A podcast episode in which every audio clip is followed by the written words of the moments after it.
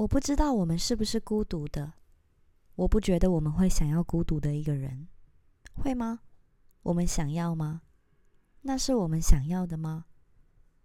而有时候，你觉得我们做任何事情的唯一理由，就是伸出手去触碰，只是触碰，只是去感受一些什么，握在我们手里，或者不是在我们手里，是在我们心里，或者用我们的灵魂去交流，然后发现存在在这个星球中心的，不只是有尘埃、石块和核爆。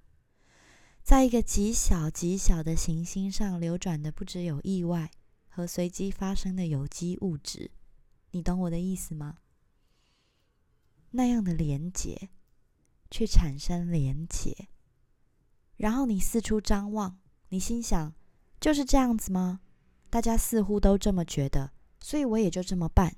我会有一份工作，一个房子，还有对的鞋子，然后我会，你知道的。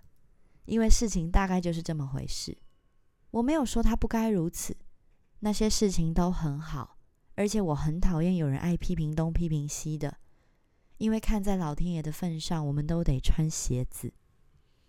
所以你知道，但是有时候我忍不住在想，在想其他人是不是也一样觉得困惑，也一样疑惑，或许这整个星球上的人都觉得疑惑。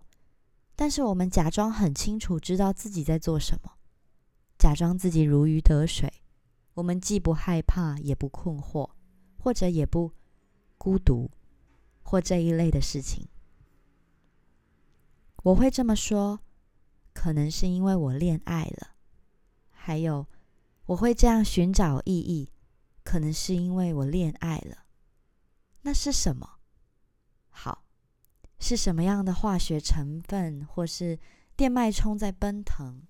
是啊，但是让我告诉你，我不是想用这些事情来辩解，但是让我告诉你，我感受到的东西是这么的真实、具体、强烈、诚实、汹涌，像尖叫声一样穿透我，让我想吐，让我想吐，因为我恋爱了，这是不是糟透了？我爱的那么深，深到让我想吐。我昨天晚上在看这个节目，他们在谈科学里的一个大问题。我觉得它就像是一种庞大的哲学难题。这个问题是：这个宇宙是这么他妈的没有道理，它就是这么的荒谬，它变成现在这副德性，让你不得不想：哎，等等。嘿，别闹喽，别开玩笑喽。而这都跟重力值、光速和电磁波有关。你知道这些东西，这些数值在宇宙大爆炸的头几秒就已经确定了。你知道，你没办法，我们没办法再往前推，我们的物理学没有办法追溯的更早。相对论在奇异点处失效，但一旦这些定律出现了以后，它们就不会消失，一直照着原本的样子存在。不用多说，它们构成了这个宇宙。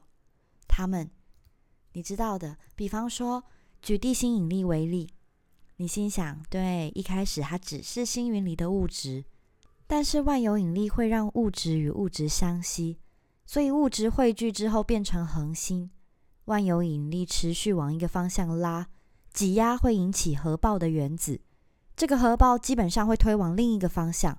基本上，你知道的，这就是恒星怎么恒星怎么样运作的。经过数十亿年的时间，这些力量把原子挤压成更重的元素，新的元素在恒星上形成，最后恒星爆炸，将那些元素释放出去。这些元素就是我们每一个人，就是一切，就是宇宙里构成恒星的元素。我们都是从远古的巨大的死寂的恒星中诞生的，这点十分吸引我。不过这是另一个话题了，我就不再继续谈。重点是，万有引力它刚好被设定在完美的程度，得以让这一切发生。就刚刚好是这么回事。如果说万有引力它是一万里面的一百之类的，如果它是一百零一，它不会起作用；它如果是九十九，它也不会起作用。它必须刚刚好是一百，更大或更小的数值都不会起作用。好吧，这也许是一个偶然，但是不只是万有引力、电磁波、光速、宇宙扩张的速率，这些全部都丝毫没有偏差。让宇宙可以像现在这样存在着，确确实实的，这完全就是好运，就是他妈的不是要你知道不是，这是科学家说的，不只是我，所以科学忽视了这一点，有点恼人。但是让我们继续这么过下去吧。接着是宇宙常数，基本上它和暗物质有关，这和爱因斯坦有关系，因为他说这样的万有引力。跟某种让宇宙这样运行的力量，他们并不清楚，所以他忽略它。几年之后，他才知道它是暗物质还是什么的。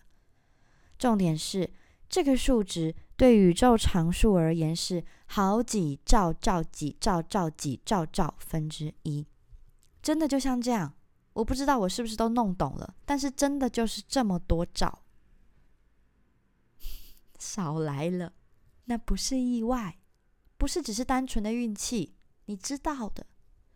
所以它显示了精准的设计。我指的是，不，我指的不是白胡子的老人，或是阿拉，或是佛陀，或是你知道的。突然间，圣经说的都是对的。但我的意思是说，或许这个宇宙本身，我不知道，这就是问题所在。没有人知道答案。但你不能就这样忽略它。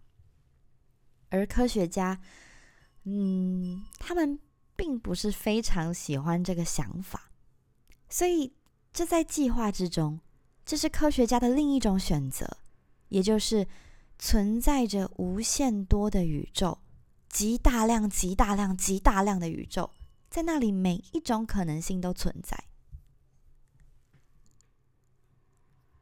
就是这样。这是他们能想到的最好的答案。只是我觉得，嗯，真的是这样吗？我是说，拜托，成熟一点，看在他妈的老天爷的份上，你懂我的意思？有目的到底有什么错？有什么意义到底有什么错？或者，或者？或者只是你知道，相信有种什么，在某个时候，或许它不只是我拥有的这锅东西，这锅子里的东西比你那个锅子里的东西还要多。我的意思是说，选择一个不只是有数字、数量和存款的世界，选择一个有血、有肉、有爱的世界。它不只是金钱、数学、数字、数值而已，不是吗？你不觉得是这样吗？钱不是已经死了吗？不是吗？当你东张西望的时候，当你在我们内心的最深处的最深处的时候，你不是很清楚吗？我们在追寻更多的东西，个别的作为独立的个体。而这些这些麻烦事都只是这个追寻的症状吗？他跟我求婚，我答应了。我们躺在床上，我摸着他的痣，他有一颗痣长在手背上。我说：“你应该去检查一下。”他笑出来，他说他的前女友老是这么跟他说。我说：“他说的对。”因为这很危险。然后他说，他想要一直跟我在一起。然后我说，当我在说话的时候，我对着他的痣说。突然间，我对他说：“当我和他在一起的时候，我发现语言是完全没有用的东西。我们会用它，只是因为……”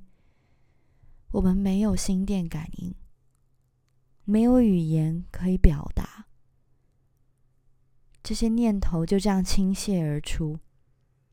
没有语言可以表达我对他的感觉，这是为什么我必须和他做爱，因为这是我能找到的最接近的方式，能够告诉他我对他的感觉。我抬头看，他哭了。他不是那种会掉眼泪的男人。他跟我说：“那我最好嫁给他。”我说：“好。”然后我知道他也有同样的感觉。我知道，所以这或许是为什么？为什么我相信人生不只是这样而已？因为我有了证据。我生活在其中，这不是说我没有欲望，我有，我想要很多东西。为了我们想要的东西，我开始回顾自己的人生，然后觉得，嗯，我一直过得有点邋遢。现在我不想要再这样了，我想要过得更利落一点，我想要过得更像样一点，我想要过得有点像。像是电视上演的那样，我知道，我知道，我真是个坏女人。现在，或许现在我觉得必须有些什么，因为我觉得很幸福。我知道这听起来很蠢，但是我觉得如此的幸福，如此的幸运，感激，并且期待，我是这么的。期待未来，我是的，我真的是，就是这样，这就是我想让你知道的一切，就这样。